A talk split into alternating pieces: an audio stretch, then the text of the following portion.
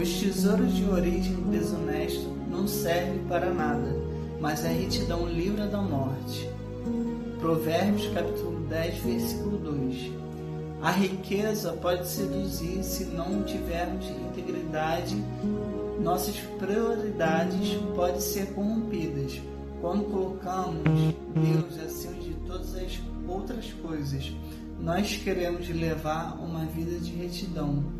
No entanto, se tirarmos os olhos de Deus e começarmos a nos focar nas riquezas, erros acontecerão.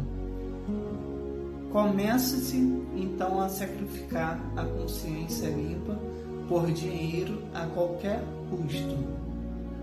Você pode fazer algumas mudanças na tua vida que te levarão mais perto de viver uma vida de retidão. Deus abençoe sua vida.